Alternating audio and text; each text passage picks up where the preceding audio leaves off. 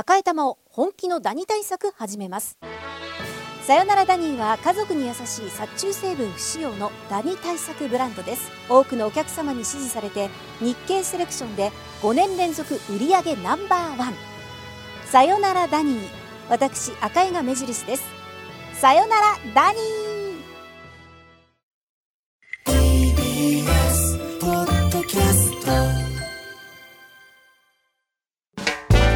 発信型ニュースプロジェクト。荻上チキ。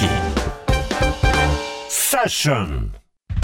ここからは毎日新聞 N 検セッション。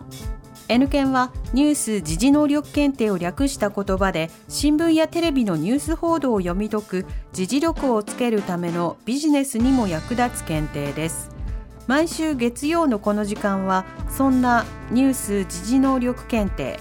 N 検を目指す方に時事力をつけていただくため一つの時事問題に関するテーマを取り上げ解説とクイズでリスナーの皆さんと学んでいきます。それでは今日取り上げるテーマはこちらです。日本郵便がドローン宅配で国内初レベル4の実証試験。日本郵便は先月24日無人航空機ドローンを使った宅配サービスの技術を実際の環境で試す実証試験を東京都奥多摩町で行いました。操縦者の目の届かない範囲でなおかつ人が住んでいる地域の上空を飛行するのは初めてです。解説は TBS ラジオニュースデスクの中村久人さんです。久人さんよろしくお願いいたします。よろしくお願いします。この日本郵便の実証実験について詳しく教えてください、はい、これあの奥多摩町の中心部にね奥多摩郵便局というのがあるんですけれども、はい、そこの屋上から食料品などおよそ1キロの荷物を積んだドローンが離陸して、うん、民家の上空を飛行した上でおよそ2キロ離れた山々の間の住宅の庭に配送したと。片道5分ぐらいで着いちゃったんだそうですけどもね。うん、でこの奥多摩郵便局っていうところとその配送された住宅地までの道っていうのは途中の道っていうのは川沿いにあってね蛇行してるんですよ、うん、で車がすれ違えないほど狭いところがあったりとか急な坂道もあったりしての直線距離でおよそ2キロって言っても普段だったらバイクで20分ぐらいかかるんだそうです。そうなんですか、うん、でさらに、うん、冬になると路面が凍結したりとか雪が積もったりするでしょ、奥多摩ですもんね、でそうするともう郵便配達のバイクも行けなくなっちゃってその時は徒歩で配達するという。そういうこともあるような非常に不便なところだったんですよね。でしたね。だけどドローンで配達すれば、うんうん、そういった問題一気に解決するわけですよ。で今回はそのパソコンのアプリを使って自動操縦で飛んでいったと。で、まあ、あのもちろんね非常時には手動操縦に切り替えられるように操縦者がコントロールを持っていると、まあ、そういう状況だったんですけれどもね、その日本郵便にしてみると山間部など特に人が少ないところでね人手とかお金をかけずに効率的に配送したいと、だから今後もこういう検証試験を進めて将来にドローンを使っての高いサービスを行うということを目指しているわけです。でもちろんその日本郵便だけじゃなくてね、アマゾンなどのねその流通業界にしてみると、まあこのドローンを使うとコストの削減にもつながるから目指しているという状況があるわけですよね。はい。今回ドローン飛行で国内初のレベル4だったということだったんですけれども、はい、これまでとレベル4何が違うんですか？これ、ね、レベルごとにちょっと見ていくとね、はいはい、まずレベル1っていうのは、うん目視できる範囲。見える。そう目が届く範囲でその手動で、うん、操縦するとい。うことですよね。で今度はレベル2っていうのは、うん、同じく目視できる範囲なんだけど今度は自動運転ができると。事前にプログラムしたものの運転ができると。でさらに今度レベル3になるとその目視できない範囲でも自動で飛べるようになると。ただし人がいない場所そういうところに限られてるわけですね、建物がないところとか住宅がないところとか、だからそのもし道路の上でも道路がの上に人がいたらもうそこでは止めなきゃいけないとか、まあ、そういう状況があったんです。から非常に効率悪いですよねですですね。だけど去年の12月に航空法が改正されて最も難しいレベル4っていうのが解禁になったと。はあ。これはどういうことかというとはい。レベル3はそのその目視できない場所でも自動操縦なんだけど今度はうんうん。そういう場所下に民家とかうん。道路とか人が通ってるところがあっても飛行できるよと自動操縦で飛行できるよと。ははまあ、こういう状況になったんですよね。はい。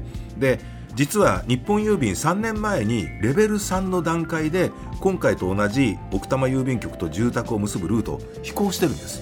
ほでその時は実は人が住む場所を避けて迂回して飛ぶようにしたんうですよね。ああなるほどね。人の住んでるところの上飛べないか。ら守るためにね。そうそうそうそう。でレベル4でその必要がなくなったので飛行距離は前よりは22%飛行時間に至っては40%短縮できたということなんですよね。ただそのレベル4でドローンを飛ばすということにはより高い操縦技術というのはもう求められるわけですよね。ね。それはそう。まあだからその無人航空機操縦士というこれ、えー国家試験があるんですけれどもそれの一等資格が必要になってくるんですよね。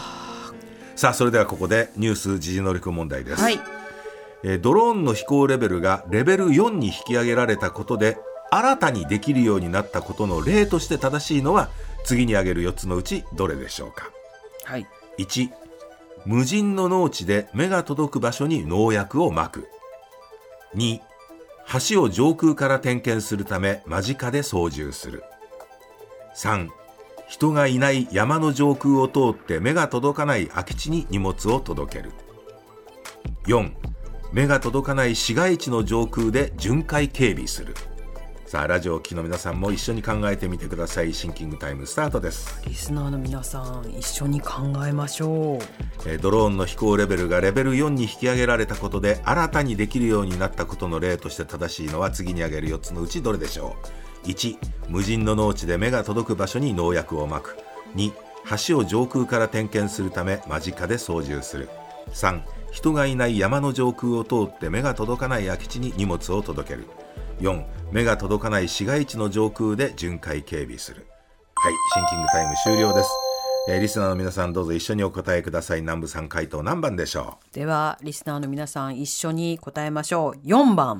う4番目が届かない市街地の上空で巡回警備する。その通りね。はいその目が届かないところで、かつ人が住んでいる地域の上空でドローンを飛ばせるようになったのがレベル4ということですから、これだけですよね、はい。その代わりすごい高い資格が必要。そういうことなんですよ、で他の選択肢無人の農地で目が届く場所に農薬をまくであったりとか2番の橋を上空から点検するため間近で操縦するということ。これ目が届く範囲であれば、まあ、手動であればレベル1で,、まあ1で自動操縦であればレベル2で2で。もう可能だったわけですよね、で3番の人がいない山の上空を通って目が届かない空き地に荷物を届ける。これもレベル3で可能だったわけですよね、レベル4で人がいる場所の上空でも目視なしで飛行できるようになったということで、まあ、こうなってくるとね、はい。その物流だけじゃなくって医療分野で緊急に例えば血液を運ばなきゃいけないとか、人手不足のね、はい。その農業なんかの分野では、うん。作物の生育状況をね広い範囲で確認しそうにですよね。棚田の上の目の届かないところ今どうなってるかってこういうものも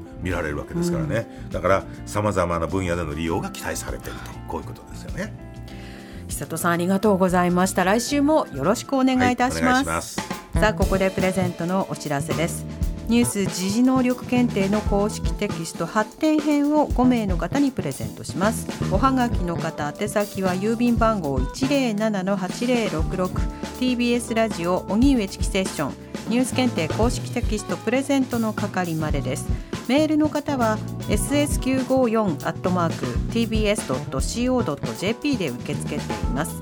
あなたのおところお名前お電話番号をお忘れなく。ニュース時事能力検定は年3回実施しています。次回の検定は6月25日日曜日に実施します。公式サイトにて申し込みを受付中です。全国37都市の公開会場で受験するマークシート試験のほかご自宅でインターネットを経由して受験する IBT 試験も実施します。